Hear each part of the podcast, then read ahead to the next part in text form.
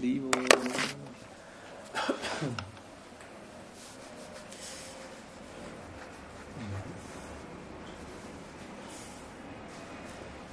noches a todos, bienvenidos, gracias por acompañarnos. Entonces luego de un poco de Hari Kirtan, continuamos con Hari Kirtan en otra forma. Hari Kata es otra manera de referirnos a Hari Kirtan, ¿no? Nuestro intento por, por glorificar apropiadamente a Sri Hari, por celebrar apropiadamente las cualidades de aquel que posee ilimitadas cualidades, ilimitados atributos. como dice el Vedanta Sutra, Ikshate Nashraddha. Ikshate Nashraddha significa uno nunca puede decir lo suficiente acerca de Dios. Pero eso no significa que no vamos a decir nada, sino más bien que vamos a tratar de decir todo lo que podamos, aunque nunca vamos a poder terminar de encontrar así como Ananta Shesh con sus ilimitadas cabezas desde tiempo inmemorial se mantiene cantando las glorias de Srihari y cuanto más glorifica a Srihari más encuentra otras cosas para decir ¿no? más cualidades hay allí ¿no? entonces esa es, es nuestra fortuna ¿no? poder entrar en, nos, en contacto con, con lo infinito básicamente ¿no? donde como decíamos el otro día únicamente podemos tocar un punto en una línea eterna, inacabable. ¿no? Y ya ese punto es superlativo. Entonces no sé si hay alguna pregunta, algún tema, algo sobre lo que quisieran que, intentemos conversar un rato. Quizás estamos un poco más tarde que lo común hoy, capaz no nos extendamos tanto, pero igual nunca se sabe, con Harikata nunca se sabe dónde podemos terminar. Es un viaje de ida. ¿no? Há ticket de regresso aqui? Às vezes é caro eu faço vigília até amanhã cedo. Ah, ok. Entonces, hasta mañana a las 4 de la mañana tenemos tiempo. Às vezes eu não durmo mesmo. Então... Entonces, ¿alguna idea? ¿Un tema? Pode falar um pouco as glórias de Raghunatha Goswami? ¿De quién? Porque Raghunatha Goswami. Raghunatha Goswami. É, porque fiquei muito inspirado com a aula do senhor de sábado. Raghunath Das Goswami É, ou Raghunath Raghunath Bhatta Goswami? Goswami. Raghunath Das Goswami. Fiquei muito inspirado Aham. com a aula do senhor de sábado. O senhor falou de Mahabharata. Eu falei assim, Maharaj, Aham. o pessoal que estava aqui na aula não Hum. não está muito preparado para Das. catar de alto. Muito boa aula. Agradeço de coração. Bueno. Voy a, vamos a compartir algunas palabras. Ha pedido aquí el Prabhu Sri Govinda de Raghunath Das Goswami. Quizás este no sea un tema tan introductorio tampoco. Entonces quizás ese es el... Algum passatempo. Sí, algo podemos compartir. Hay muchas historias. Sí, sí, sí. Entonces Raghunath Das Goswami, y él es uno de los seis Goswamis. Los seis Goswamis para nosotros son algo así como nuestros, nuestros superhéroes, por decirlo así. ¿no? Los, los seis Goswamis de Brindavan son los encargados de los arquitectos de nuestra Gaudiya Sampradaya. Se dice que Sri Chaitanya Mahaprabhu. Sri Chaitanya Mahaprabhu, como lo describiría Sila Siddhar Maharaj, sería un volcán dorado de amor divino. Un volcán dorado de amor divino haciendo erupción en éxtasis. ¿No? Si, alguien, si, alguien- si hay que traducir algo de lo mío al portugués, que alguien me ayude, por favor. Está dando para entender. Ahí, ahí me avisan. ¿no? Sim. Entonces, Sri Maharaj diría, Sriman Sri Chaitanya Mahaprabhu es un volcán dorado del amor divino, haciendo erupción en éxtasis, y la lava de ese volcán lo consume todo en el camino. Entonces, es como difícil aproximarse a una personalidad así. Como acercarse a un volcán haciendo erupciones como un poco intimidante. ¿no? Entonces se dice que, o a veces se compara a Mahaprabhu con una, ¿cómo le llaman aquí? Una catarata. Catarata. Entonces, está catarata del Niágara. En Argentina tenemos catarata de Iguazú, cerca de Brasil. y, y, si uno, uno, uno, no se puede acercar a una catarata, ¿no? no puede sacar la foto de lejos, de cerca se acabó la foto, se acabó el fotógrafo, se acabó todo, ¿no? Demasiado poderosa la corriente de agua. Entonces se dice que Mahaprabhu era como una catarata muy poderosa de amor divino, exhibiendo síntomas extáticos que nunca habían sido vistos antes en la historia de la religión incluso. Entonces, ¿cómo aproximarse a una catarata? Está difícil. Entonces dice que los seis Goswamis, que son sus seguidores, más importantes de esa catarata, ellos crearon un lago. Un lago muy apacible, muy tranquilo, en el cual uno puede ir y bañarse y sumergirse. ¿no? En la catarata no se puede, pero en el lago. Todos los Goswamis, a través de sus libros, a través de su ejemplo, ellos nos dieron acceso a la experiencia de Sri Chaitanya Mahaprabhu, esa experiencia volcánica, catarática, por decirlo así. ¿no? Entonces, entre esos seis Goswamis, uno de ellos es Raghunath Goswami. Cada uno de los seis Goswamis está, fue especialmente instruido y empoderado por Mahaprabhu para cumplir con una función en particular. Rupa Goswami fue el Rasa Charya o Avideya Charya, Sanatan Goswami fue el Sambandha Charya o también el Acharya de la etiqueta Vaishnava, y eso lo demostraron sus libros. Gopal Bhatta Goswami fue quien se encargó de establecer los códigos rituales y demás, y también quien dio iniciación principalmente entre los Goswamis. Raghunath Bhatta Goswami estaba especialmente empoderado para cocinar, lo cual no es poco, ¿no? No decir, cocinar nada más, no, no cualquiera, no cualquiera. cocinar y recitar el Bhagavatam. Se dice Raghunath Bhatta Goswami recitaba el Bhagavatam en, en tres melodías diferentes de una manera muy muy encantador. Entonces, recitar el Bhagavatam, y no es solamente una cuestión de melodía, ¿no? es una cuestión de melodía aquí, ¿no? qué tan afinado está este instrumento. no solo qué tan afinada está mi melodía aquí, sino mi melodía aquí. una Bhatta está afinado de arriba, de pies a cabeza, ¿no? entonces podía cantar el Bhagavatam. Podía entender el Bhagavatam correctamente. No, es, el Bhagavatam no es una cuestión de nuestro libro central y no es algo que podemos a lo que lo podemos aproximar intelectualmente. Podemos llevar nuestro intelecto ante la literatura sagrada, revelada, podemos llevar nuestro intelecto, pero hay un punto en donde el intelecto tiene sus límites y tenemos que rendir nuestro intelecto. Pero también el Bhagavatam le va a hablar a nuestro intelecto, va, va, va a expresarse en términos racionales, lógicos, va a cautivar nuestro intelecto y luego nos va a dar algo que está por encima del intelecto. Entonces, uno nunca debe aproximarse a los textos sagrados con la idea de, ok, lo leo, ya lo entendí. ¿Qué sigue ahora? ¿No? esta famosa historia de un, de un muchacho que fue a estudiar y fue todo un año, salió todo un año de su casa, varios años, y volvió. Dijo a su padre, yo voy a obtener una educación. Y volvió después de tres, cuatro años y el padre le dijo, ¿y estudiaste? ¿Obtuviste una educación? Sí. No. Entonces el padre, que era un devoto, le dijo, entonces estudiaste el Srimad Bhagavatam. Y el hijo le dice, ¿Mm? ¿el Srimad qué? ¿El Srimad Bhagavatam. No, no, lo, no, ni recuerdo que lo haya nombrado. Entonces el padre le dice, no, entonces, entonces no hubo real educación en todo el sentido de la palabra. Vuelve a estudiar, vuelve a Benares, que es de donde venía, y estudia el Bhagavatam. Entonces el hijo se va, vuelve al otro año. Entonces viene entusiasta, feliz. Dice mi papá, ¿y fuiste a estudiar? ¿Estudiaste el Bhagavatam? Sí, ahora sí. Le dice, gracias papá por enviarme a estudiar el Bhagavatam. Ahora sí sé lo que es verdadera educación. Y el padre le dice, ¿y entendiste el Bhagavatam? Sí, papá, gracias. El padre le dice, ve a estudiar el Bhagavatam. Ve otra vez a Benares, otra ciudad a estudiar el El hijo va otra vez, vuelve al otro año y vuelve más feliz. dice, ¿y? Le dice el padre, el hijo dice, ah, padre, la primera vez fui a estudiar el Bhagavatam, lo estudié y pensé que lo había entendido. Y ahora que fui por segunda vez, me había dado cuenta que no había entendido nada.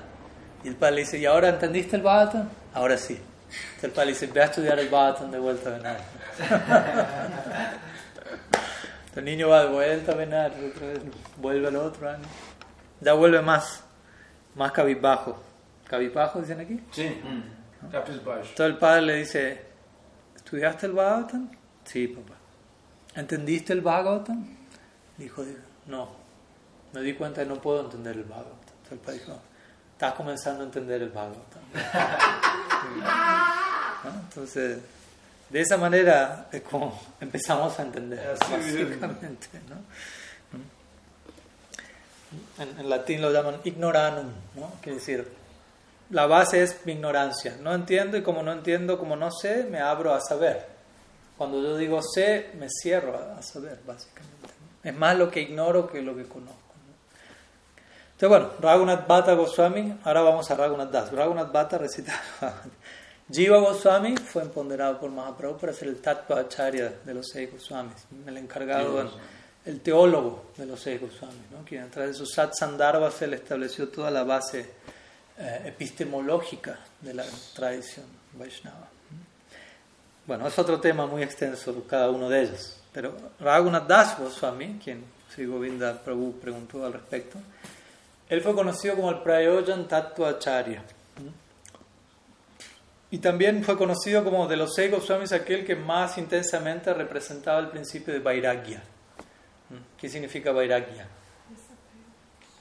Sí, pero interesantemente la etimología de la palabra Vairagya, ¿no? tenemos Vairagya, ¿no? Vairag.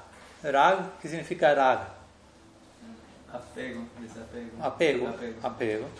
Y Vai significa un tipo muy especial de. Entonces, Vairagya significa un tipo muy especial de apego, que se traduce como desapego. ¿Cuál es la idea?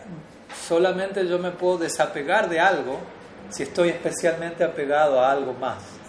Krishna diría al Bhagavad Gita, Param Drishchan y Bhartante.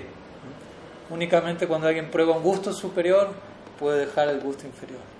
Entonces, la única manera de yo desapegarme es apegándome.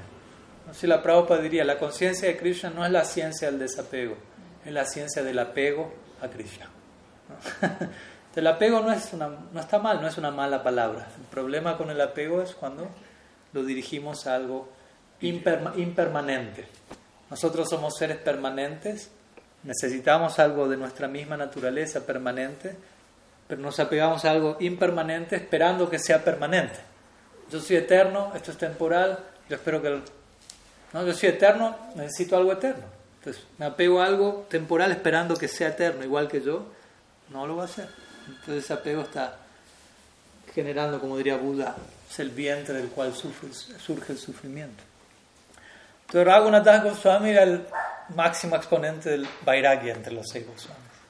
Y los seis Goswamis todos eran grandes Vairagis. No, no es que Raghunath Goswami era desapegado y todos los demás. No. Se dice que todos los Goswamis cada noche dormían bajo un árbol distinto para no apegarse al árbol en el que dormían. Imagínense. Y uno que antes se apega, incluso a veces le digo en chiste a la gente que viene a las clases, ¿no? uno está dando una clase, hoy lo hicieron bien igual, pero a veces uno da una clase y después de 3, 4 días, todos, dos, tres, todos los días vienen las mismas personas y todos se sientan en el mismo lugar. Y a veces yo les digo en chiste, vamos a cambiar de lugar para no apegarse al lugar. Y, uno ve que, cuesta, es como que no, este es mi lugar, ¿no? es mi lugar. Me dice, no, pero vaya allá y él allá, y es como, ¿no? Me saca de la zona de confort, básicamente, ¿no? Entonces, imagínense los Goswamis todas las noches en un árbol distinto. Ya bajo un árbol ya es demasiado, pero bajo un árbol distinto. Pero desde un lugar natural, no es que para ellos era una tortura, ¿no? Era, ellos habían construido, si uno ha brindado a nivel templo de Radha Govinda en Brindavan que construyó Rupa Goswami, eso es un palacio él lo construyó. Él tenía ese palacio, pero no era de él, era de Govindaji. Y él dormía bajo un árbol. tenía todo un palacio, pero no era para él, era para la deidad, Govindaji. Y así, ¿no? Entonces, Raghunath Goswami, interesantemente, era el, el ejemplo máximo de desapego, pero él era quien venía de la familia más, de los seis Goswami. Los seis Goswami venían casi todos de familia muy aristocrática, eh, educada, socialmente bien posicionada. Pero Raghunath Goswami era quien venía de la familia más eh, acaudalada, como lo decimos en portugués. Rica. Rica, rica, sí, rica.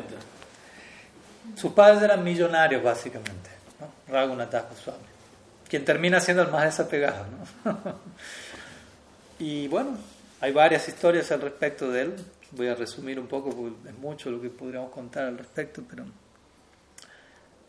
pero básicamente él eventualmente él desarrolló un fuerte anhelo por unirse a Mahaprabhu, ¿no? por unirse a las filas de Mahaprabhu, al grupo de Mahaprabhu. Pero sus padres eran devotos, sus padres, pero ellos pensaban, bueno, hijo, puedes ser devoto, pero no hay necesidad de que salgas de casa y que te unas a Mahaprabhu.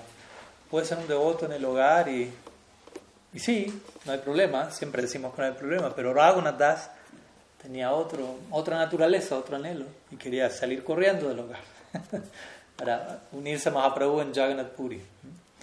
Y él se intentó escapar varias veces del hogar.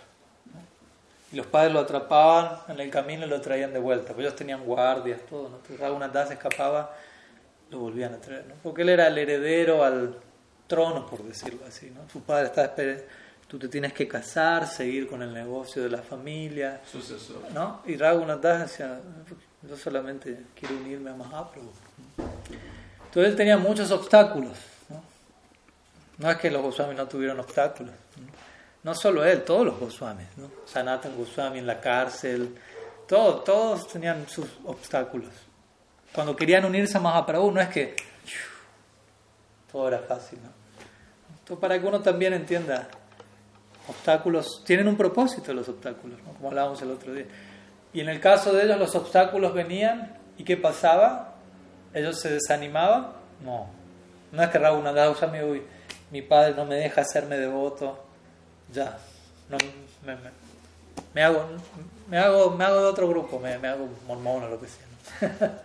no, eso animaba más su anhelo, su fuego, más, más echaba combustible al fuego. ¿no? Más obstáculos, más anhelo por unirse con Mahaprabhu. Ese es el propósito de los obstáculos. En Brindavan encontramos eso.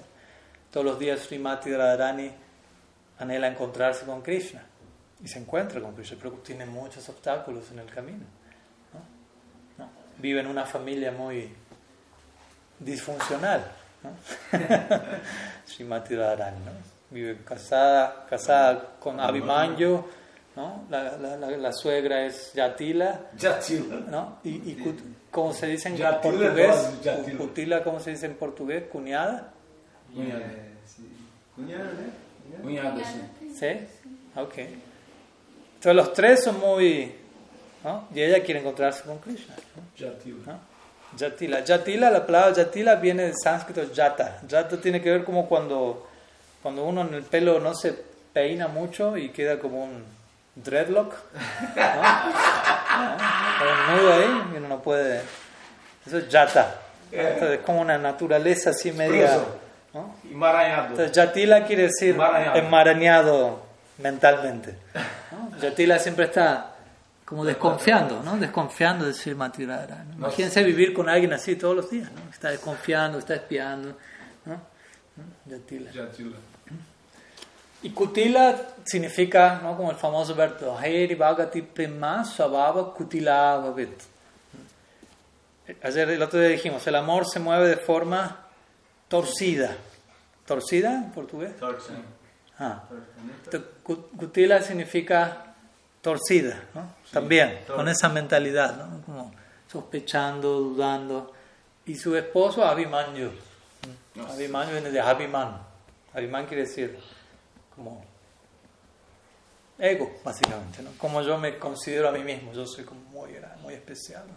Entonces Srimati Radharani está rodeado de todos esos obstáculos, todos los días, y tiene que librarse de todo eso para encontrarse con Krishna. En la noche, como sabemos, que es lo más fácil, relativamente, pero también a plena luz del día. Todos los mediodías, Madhyan Lila, el día eterno Radha Krishna, perdón si me voy un poco a otros temas, Pero todos los días Srimati Radhanti se encuentra con Krishna en a plena luz del día, lo cual es algo muy, muy riesgoso. Una cosa es encontrarse con alguien en la noche cuando todos duermen, pero otra cosa es encontrarme con alguien a plena luz del día, alguien con quien no me deberían estar encontrando, supuestamente. Y ahí es donde viene toda esta...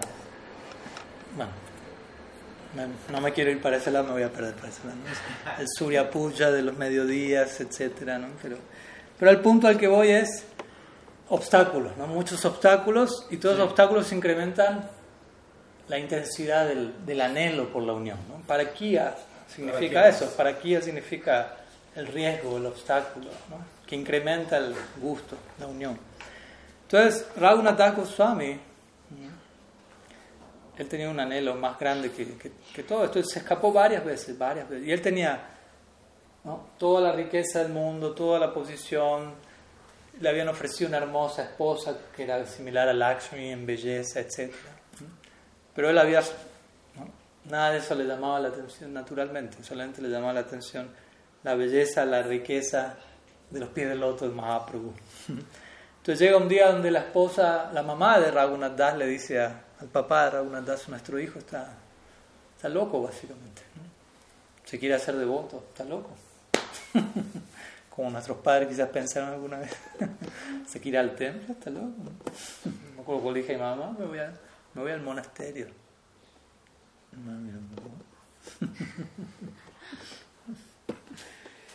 eh, entonces la madre le dijo, ¿no? La madre de Das le dijo a su padre, quizás, quizás tengamos que atarlo en la casa, atarlo, tipo Damodar Lila, ¿no? atarlo. Con una soga, ¿no? para que no se escape más. ¿no? Pero el padre le dijo, ¿de qué va a servir atarlo con una soga? Si él ni siquiera ha quedado atado por riqueza, fama, posición, una hermosa esposa, que son las sogas que más atan al mundo entero él ha soltado todo eso, ¿de qué va a servir una soga de hilo? Como diciendo, lo perdimos, en el buen sentido, lo perdimos, se perdió para, para encontrarse a sí mismo a los pies de Mahaprabhu. Entonces, bueno, eventualmente él escucha que cerca de donde él se encontraba había un festival muy grande, en una zona llamada Panihati. Panihati. Mm. Estaba Nityananda Prabhu allí. Não Mahaprabhu, Nityananda Prabhu, não? O festival depois do, do Panda Vanijala Ekadasi, né? Panihati. É depois desse festival, do, hum, desse hum. Panda Vanijala Ekadasi, aí tem o Panihati. Aham, aham. Que é do arroz inflável. Aham, aham, sim. sim.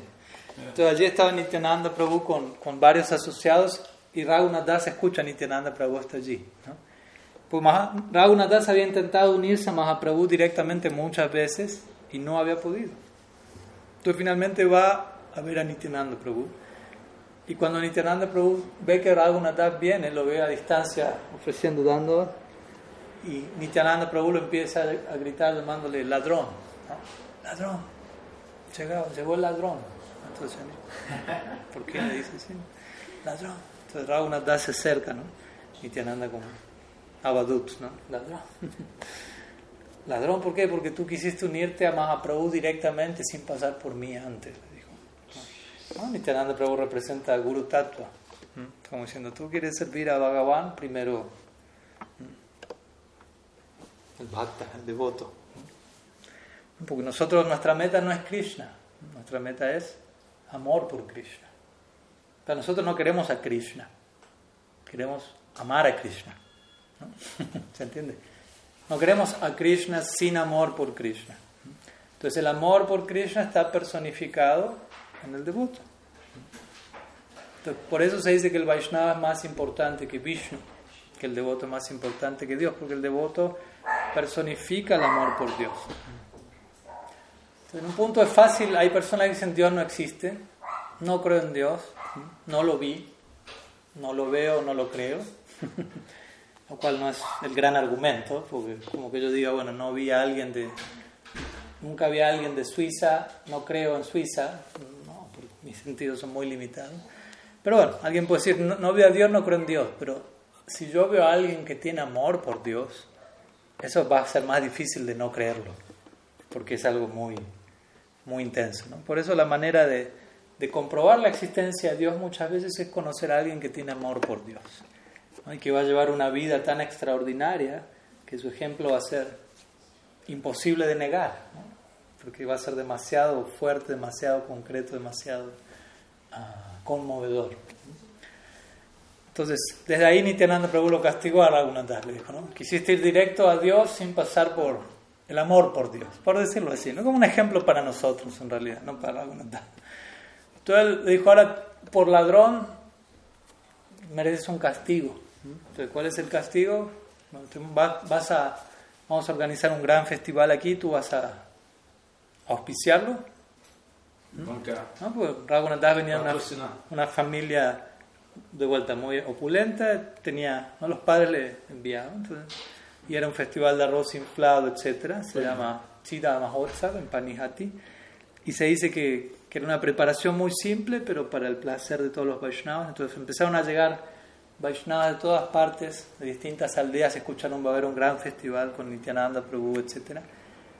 Entonces se dice que varios llegaron a participar del festival, pero se dice que incluso otros llegaron escucharon, va a haber un festival con mucha gente y muchos pensaron, vamos a armar un puesto para obtener dinero del festival.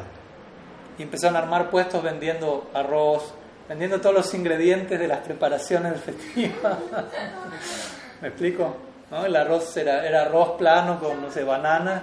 Y alguien escuchó, va a haber festival de eso, vamos, y armaron un puesto vendiendo bananas, vendiendo, ¿no? queriendo, queriendo lucrar, queriendo de alguna manera explotar el espíritu de dedicación del festival. ¿Y qué hizo Raghunath Goswami cuando vio a esas personas armando los puestos? Él fue y les compró todo lo que tenían. ¿no? Todo. Todo lo que tenían. Y con eso que les compró, él mismo preparó y les sirvió a ellos. ¿no? Entonces, ellos venían con un espíritu egoísta de explotación, pero Raghunath fue con un espíritu de dedicación tan grande que los terminó sirviendo a ellos, básicamente. Entonces, de esa manera este festival se, da, muy bonito. Y finalmente, eh, Raghunath Goswami tiene la oportunidad de, encontrarse con Mahaprabhu, de unirse a Mahaprabhu.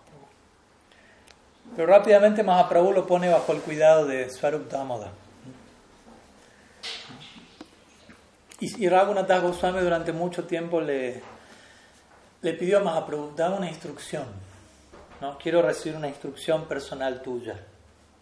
Y Mahaprabhu le decía, pero te di a Swarup Damoda. Él sabe más que yo, le decía Mahaprabhu. Porque recordemos, pues esto es otro tema, ¿no? ya quizás me voy un poco por arriba, Mahaprabhu, ¿cuál fue el propósito para el descenso de Mahaprabhu? Paso el micrófono a ustedes. ¿Cuál fue el propósito principal del descenso de Mahaprabhu? Son tres. Tiene el interno, el externo. Exacto, por eso. No, no, no, no, no. Internos son tres. O sea, del interno al externo, el interno es más importante y el interno son tres. Uno debe experimentar los sentimientos de Srimati Radharani y el otro era entregar el no, no, eso, ya eso tiene más que ver con el externo. El interno son tres, que uno lo puede resumir diciendo experimentar los sentimientos de Radharani, pero en realidad son tres distintos en relación a eso. Krishna queriendo conocer la gloria del amor de Srimati Radharani, Krishna queriendo saborear cuál es la belleza que ella percibe en él, qué es lo que ella ve en él, ¿se entiende? Porque él dice, bueno, si Mati, si Mati Radharani muestra un grado de felicidad al verme a mí, que yo también yo no siento eso. Yo no siento eso porque yo estoy aquí y hasta allá. ¿Qué será lo que ella ve? Debe haber algo especial en mí porque ella se pone así. Pero ¿qué es eso en mí? Necesito salirme y ponerme en su posición. Entonces, primer punto es, ¿cuál es la gloria del amor de ella hacia mí? Segundo, cuál es la belleza que ella percibe en mí. Tercero, cuál es la felicidad que ella experimenta al ver mi belleza. Entonces, esos tres elementos son los que hacen principalmente que Mahaprabhu venga a saborear el humor de Srimati Radharani. Y por eso le dice a Raghunath Goswami, yo te puse bajo el cuidado de Swarup Damodar y él sabe más que yo. ¿Por qué? ¿Quién es Swarup Damodar? Lalita Saki. ¿Y quién es Lalita Saki? La amiga íntima de Srimati Radharani. Entonces Mahaprabhu quiere saborear el humor de Radharani y quién sabe más que eso que la lista saque. Entonces por eso él dice Raghunath Goswami, él sabe más que yo. Lo que yo quiero saber, él lo sabe más que yo. Entonces Raghunath Goswami se mantiene bajo, obviamente, el refugio de, de Swarup Damodar, pero igual insiste Mahaprabhu, una instrucción directa, por favor, una instrucción tuya, me quiero, ¿no? A veces pasa, ¿no? A veces viene el guru y el devoto que, una instrucción, de una instrucción, de una instrucción. y quizás él dice, ya, ya te dieron, te puse bajo la guía de tal devoto, él te está guiando, no, pero quiero algo de usted, algo de usted. Ok, ok. Entonces Mahaprabhu un día le dijo, ok, te, voy a dar una instrucción. Le dio varias. En dos versos le dio todo, en, cápsulas, así como sutra. Primer verso, y, y muy interesante por dónde empieza, le dice, Gramya katana sunive, gramya vartana kaive. Dice, no hables chismes y no escuches chismes. ¿Chismes? ¿Aquí? Eh, se llama, eh, ¿cómo se llama? Fofocas. ¿Fofocas? Fofocas, sí. Ok. No escuchen y no fale fofocas. Una cosa es hablar, falar, otra cosa es escuchar. No puede ser, no, yo no estaba hablando, pero estaba, estaba leyendo. No, yo no, yo no escribí, yo no comenté, yo no puse like, no, pero estaba, estaba siguiendo la, la teleserie, ¿no? A ver qué dicen ahora y qué sigue. ¿no? Lamentablemente algunos devotos, para algunos se vuelve el sadhana, eso es parte del sadhana diario, ¿no? Todos los días, ¿no? Tal cosa, tal cosa, ¿no? Canté las rondas, todo, ahora, ahora viene la otra parte del sadhana, ¿no? Oh, oh, no, no. Empezó con eso Mahaprabhu. Obviamente nos está instruyendo a nosotros, no a Raghunath Goswami. Raghunath Goswami no era un chismoso. Luego le dice, Aranakaive, haga. Le dice, no comas comida muy opulenta. A Raghunath Goswami, que se dice que él comía los remanentes de, Jagannath, de, la, de Sri Jagannath que estaban rancios, que se le habían dado a las vacas y que ya estaban tan rancios que ni siquiera las vacas lo podían comer. ¿no? Y las vacas lo dejaban y él iba, lavaba el arroz, le, le ponía un poco de sal y, probaba, y probaba eso. ¿no? Y un día se dice, Mahaprabhu escuchó eso y fue y se acercó y lo vio agarrar y le dice, ah, estabas participando en semejante fiesta y no me estabas invitando. Y le empieza a sacar arroz de la mano, ¿no? el Raghunath ¿no? É isso que eu ia perguntar, tem no Chaitanya Charitamrita, esse passatempo, ele foi, Mahaprabhu foi lá e hum. eu quero esse arroz que você está lavando aí, hum. isso que é o néctar, uhum. Mahaprabhu forçou ele a dar. E se le, sí, le sacó a la fuerza y Swarup Dama le dijo, ya, ya, no le saque más. Entonces, él le decía a Raghunath Goswami, no comas comida opulenta, pero Raghunath Goswami no comía algo opulento. Y después le dice, no te, no te vistas a la moda. No, no, no, no, te, no, estés atento a la moda. ¿Moda dicen aquí? Sí, moda, sí. ¿No? A Goswami, ¿no? que vestía un copín. ¿no? Ese era su closet. ¿Closet? Sí. ¿No? Uno abría el closet, había un copín. Entonces, ¿qué moda es esa? No, no sigan la moda. Entonces, nos está diciendo a nosotros a través de él. ¿no? Y suena muy básico esto, ¿no? Como diciendo, no, cuídate lo que hablas, cuídate lo que escuchas, regula tus sentidos, la lengua, ya sea con lo que hablas, con lo que ingieres. Y, e incluso, ¿no? Parece básico, pero cuídate de no perder mucho tiempo adornando el cuerpo. La moda, por ejemplo. El otro día hablaba con alguien que me contó que, que, que hay un promedio, al menos en Argentina, de que las personas están como, no me acuerdo cuánto tiempo, en la mañana, abriendo el closet y decidiendo qué ropa se pone en ese día. Y están con media hora, está zapato, está media, la remera, combina, y empiezan el día en esa situación, y eso hace que se distraigan, que pierdan tiempo, que estén... ¿no? Y, sí, puede ser una distracción. ¿no? digo que estemos con un copín como Raghunath Goswami nomás, pero ¿no? todo debe ser regulado, como hablábamos estos días. ¿no? Para cada cual el punto medio es diferente. ¿no? Algunos se sentirán cómodos con un copín como Raghunath Goswami y otros necesitarán algo más que eso. Un copín es como un taparrabos. ¿no? Eh, pero uno debe encontrar un punto medio y no, no excederse. ¿no? Uno sabe cuando ya se está excediendo, cuando uno está... Moderación. ¿no? Moderado, exacto. Ese fue el primer verso, ¿no? más básico. El segundo verso fue, siempre canta el santo nombre de Krishna, siendo más humilde que el pasto. Básicamente repitió el tercer verso de Sivashastakam. Ofrece respeto a todos y en tu mente sirve a Radha y Krishna en Brindavan. Braja Radha Krishna Manase Karibe. Entonces, en dos versos terminó, ¿no? Manasi Seba Braj Brindavan Radha y Krishna. Y empezó por no sea chismoso. ¿No? Parece que no hay conexión, pero hay conexión. Si yo digo, hoy quiero ir a Brindavan Radha y Krishna, ese servicio. ¿Cómo andamos con ¿no? Popoa? Fofoca. Fofoca. ¿Hay fofoca? ¿No hay fofoca? Prajalpa. ¿no? No, porque es fácil decir, oh, ¿no? Sí. Gramya Kata. Gramya Nasuni. Gramya Kata significa conversación de aldea. Gramya viene de gram, ¿no? Like Nanda Gram, ¿no? Como aldea, ¿no? Como barrio, como cuando en la tarde en la aldea se juntan los vecinos en, ¿no? en una esquina y empiezan, oh, ¿por qué? Entonces, hoy en día es más peligroso. Es, es- aquí nos, esta es la esquina de la aldea, nos juntamos aquí. Tic, tic, tic, bravo. Sí, ni siquiera salimos a tomar aire en la esquina, sea, ¿no? Entonces, ¿no? esa fue la instrucción de Mahaprabhu a Raghunath Das Goswami, ¿no? A nosotros, no a Raghunath Das Goswami.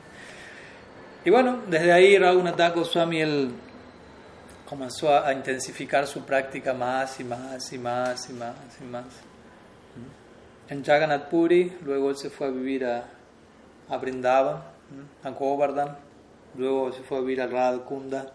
¿m?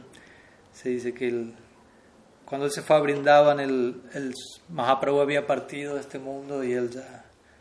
El famoso verso, ¿no? Donde está el Govardhan y él dice: Oh Mahaprabhu, ¿no? sin ti, ahora que has partido, Govardhan parece ser una serpiente con la boca abierta dispuesta a devorarme.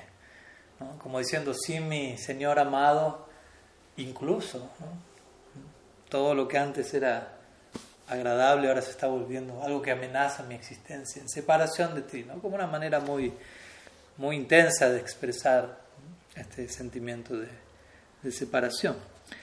Y Raghunath Das Goswami fue conocido como el Prayojanacharya. ¿no? Prayojanacharya quiere decir aquel que principalmente ejemplifica la meta última de nuestra vida, Prayojan. Y principalmente en nuestra escuela, la meta última es, se conoce como Radha Dashyam.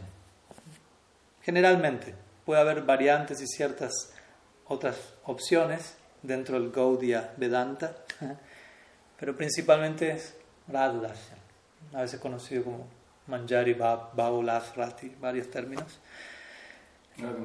Y Raghunath Das Goswami fue quien principalmente escribió mucho acerca de eso, ¿no? escribió muchos libros, Tauvali, Vilapa Kusumanjali, muchas obras, muchos poemas, muchos hasta canciones expresando su devoción a Srimati Radharani, ¿no? incluso por encima de Krishna, ¿no? expresando, expresando una fuerte inclinación a, a, a prestar este Radha Dasyam, es un tipo de Dasyam, de servidumbre, ¿no? a través de Srimati Radharani, que bueno, es un tema muy muy excelso, ¿no? Quizás algunos de ustedes por primera vez están escuchando una clase y ya es demasiado lo que estoy diciendo.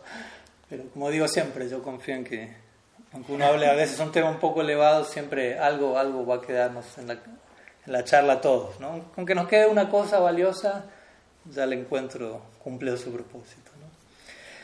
Entonces algunas palabras sobre Raghunath Goswami, obviamente hay mucho más que podríamos decir, pero eh, siempre es muy importante conocer la vida del- de los santos. ¿no? Eso es algo muy, muy inspirador. Se dice que cuanto más uno avanza en la práctica, más interés va a tener en conocer la vida de los santos en detalle. Porque ellos, conocer la vida de un santo significa conocer la vida del tipo de amor que esa persona tiene. Y uno, cuanto más avanza, más se va a identificar con, quiero alcanzar un tipo de amor. Entonces, cuando yo descubro, uy, había personas que tienen ese tipo de amor, naturalmente voy a querer escuchar y conocer acerca de la vida de él. Por eso en nuestro calendario Vaishnava, prácticamente todos los días del año hay alguna celebración, aparición de, desaparición de, ¿no? como para mantenernos absortos en, en todo eso, en conocer acerca de eso. ¿no? Es importante dedicar tiempo a conocer, ¿no? si dedicamos tiempo a conocer la vida de una estrella de rock o lo que fuera, que a veces no, no, no, no nos otorga demasiadas enseñanzas la biografía de, algunas personas de este mundo, ¿por qué no dedicar tiempo a conocer la vida de personas iluminadas, que con su vida están entregando un mensaje muy, muy necesario para la humanidad, básicamente? Alguien que vive para amar ¿no? plenamente. Entonces, Raghunath Goswami es una, una nomás, una de seis personas, uno de los seis Goswamis y una de muchas personas que, que tienen el potencial, ¿no? por uno escuchar el ejemplo de, de, personas iluminadas, eso crea samskaras muy poderosos, ¿no? impresiones muy devocionales muy fuertes en nuestra vida. ¿no? Es importante escuchar, porque las personas santas representan nuestro potencial, como diría Silasia Maharaj. El guru es tu propio potencial apareciendo delante tuyo. Ese es el guru. Tu propio potencial, todo aquello en lo que te puedes volver, aparece delante tuyo mostrándote en todo esto puedes convertirte. Entonces es un gran compromiso, ¿no? Si yo me relaciono con alguien que con su ejemplo me muestra el máximo alcance de la vida humana, wow, continuamente esa persona me, va a estar diciendo, con su ejemplo, sin decir nada incluso a veces, en todo esto te puedes convertir, ¿no? Achar, ¿no? Es el poder del achar. Por eso acharya. Acharya quiere decir alguien que enseña con solo existir, con solo estar ahí. A veces ni siquiera tiene que decir mucho. Así fue como Mahaprabhu convirtió a Sarvabhauma Bhattacharya. Sarvabhauma Bhattacharya era el más grande erudito de toda India. Imagínense eso. O sea, ya ser un erudito es bastante, serlo en India es mucho más. Y ser el más grande en toda India ya es como too much. ¿no? Y Mahaprabhu lo derrotó. ¿Y cómo, lo, cómo lo derrotó? Siete días. Siete días. ¿Pero qué hizo en esos siete días Mahaprabhu? ¿Qué le dijo? Nada. Nada. lo derrotó en silencio. Se sentó no y lo escuchó. ¿no? Sarvabhauma exponiendo el Vedanta desde la perspectiva de Sankara, Advaita Vedanta. Mahaprabhu escuchándolo, pero había un achar, ¿no? había una, un ejemplo, una, una conducta, un amor que había en Mahaprabhu que emanaba de él, aunque él no decía nada. Y después de siete días de no decir nada, ya el erudito más grande de toda India estaba totalmente como desarmado, ¿no? desconcertado, pero no dijiste nada. Y después Mahaprabhu dijo un poco, pero eso ya fue como el, como dicen aquí, jaque mate. No, ya listo. Y ahí Sarvabhauma ya estaba saltando, cantando como. Pero él lo derrotó en silencio. Después en el sur de la India estuvo con Gopal Bhatta, Venkata Bhatta, él también los, los convirtió bromeando, ¿no? diciéndole, eran Sri Vaishnavas y le dijo, uy, ustedes adoran a Lakshmi Narayan, pero les tengo una pregunta, le dijo, le dijo la Venkata Bhatta al padre Gopal Bhatta, ¿por qué Lakshmi en un momento se fue de Narayan y se quiso unir con Krishna en Rasa Lila? Y por eso se narran los Puranas. Entonces Venkata Bhatta le dijo, bueno, o sea, Lakshmi se fue con Krishna, pero Krishna y Narayan son uno. En Tattva son la misma persona, en Bhava son distintas manifestaciones del absoluto, pero son. Entonces no hay problema, no es que Lakshmi está siendo incasta, no está dejando a su esposo, está... Ok, ok, Mahaprabhu dice, ok. Dice, pero tengo otra pregunta, ¿no? Le dijo, ¿y por qué Lakshmi quiso unirse a Rasalila y no pudo unirse a Rasalila? Entonces Venkata Bhatta quedó como... ¿no? Nunca se me hubiera ocurrido esa pregunta. Solamente tú puedes hacer una pregunta así, le dijo, solamente tú puedes responder algo así. y, obviamente, y la respuesta es que Lakshmi quiso unirse a Rasa Lila, pero trae tapasya, ¿no? austeridad, penitencia. No sé si una vez Krishna estaba en, Bilban, Bilban, que es un bosque en Brindavan, ya terminamos. Y la vio a Lakshmi, ¿no? Lakshmi es la diosa de la fortuna, ¿no? Imagínense, ¿no? Con todo, decorada con plena opulencia, la diosa de la fortuna. ¿no? Si alguien que tiene fortuna es Lakshmi. Lakshmi significa fortuna y la diosa de la fortuna. Entonces Lakshmi estaba, en ese momento Krishna va por Vrindavan y la ve a Lakshmi en bajo un árbol, ejecutando austeridad, con un sari todo blanco, medio roto, así como de la madre mantra Murti, muy austero. ¿no? Lakshmi, ¿no? Lakshmi que siempre anda con ropas ¿no? Imperiales, ¿no? de reina, con un sari todo roto ahí comiendo fruta, raíces del bosque. Y Krishna le dice, Lakshmi, ¿qué estás haciendo aquí? Tú siempre estás en el pecho de Narayan sirviéndolo, ¿no? Si al pie de... No es que quiero unirme al Rasa Lila. Él dijo, bueno, pero la, la forma de entrar, el, el avideya, ¿no? El, el, el, sadhana, la práctica, el medio para acceder a Rasa Lila, ¿no es? Tapasya. ¿no? Ah, ¿no? Dice, ¿y cuál es? Entonces Krishna le dice, el método es así, tú tienes que dejar a tu esposo Narayan, venir a Brindavan y casarte con un gopa en Brindavan, luego tienes que dejar a ese gopa y venir conmigo. Entonces para Lakshmi eso fue como too much, demasiado. En su identidad como Lakshmi ya no podía pensar, voy a dejar Narayan, voy a dejar, no podía. ¿eh? Entonces, se dice que no pudo acceder al Rasa Lila, ¿no? Porque no, estuvo dispuesto a adoptar el proceso que es Raga Bhakti, seguir los pasos de los residentes, ¿verdad? Entonces, pero de esa manera, entonces Mahaprabhu también, ¿no? bromeando, derrotó a Venkata Vata, que era el sacerdote principal del templo de Sri Rangam, ¿no? el cual los cuarteles generales de la Sri Sampradaya, ¿no? a Salvador Matachala lo derrotó en silencio. ¿no? Entonces el punto es, tenía una char, una conducta tan poderosa que a veces no decía nada. También, Prakasananda Sarasvati lo derrotó con, y, él tenía 60.000 discípulos sannyasis. Sí. 60.000.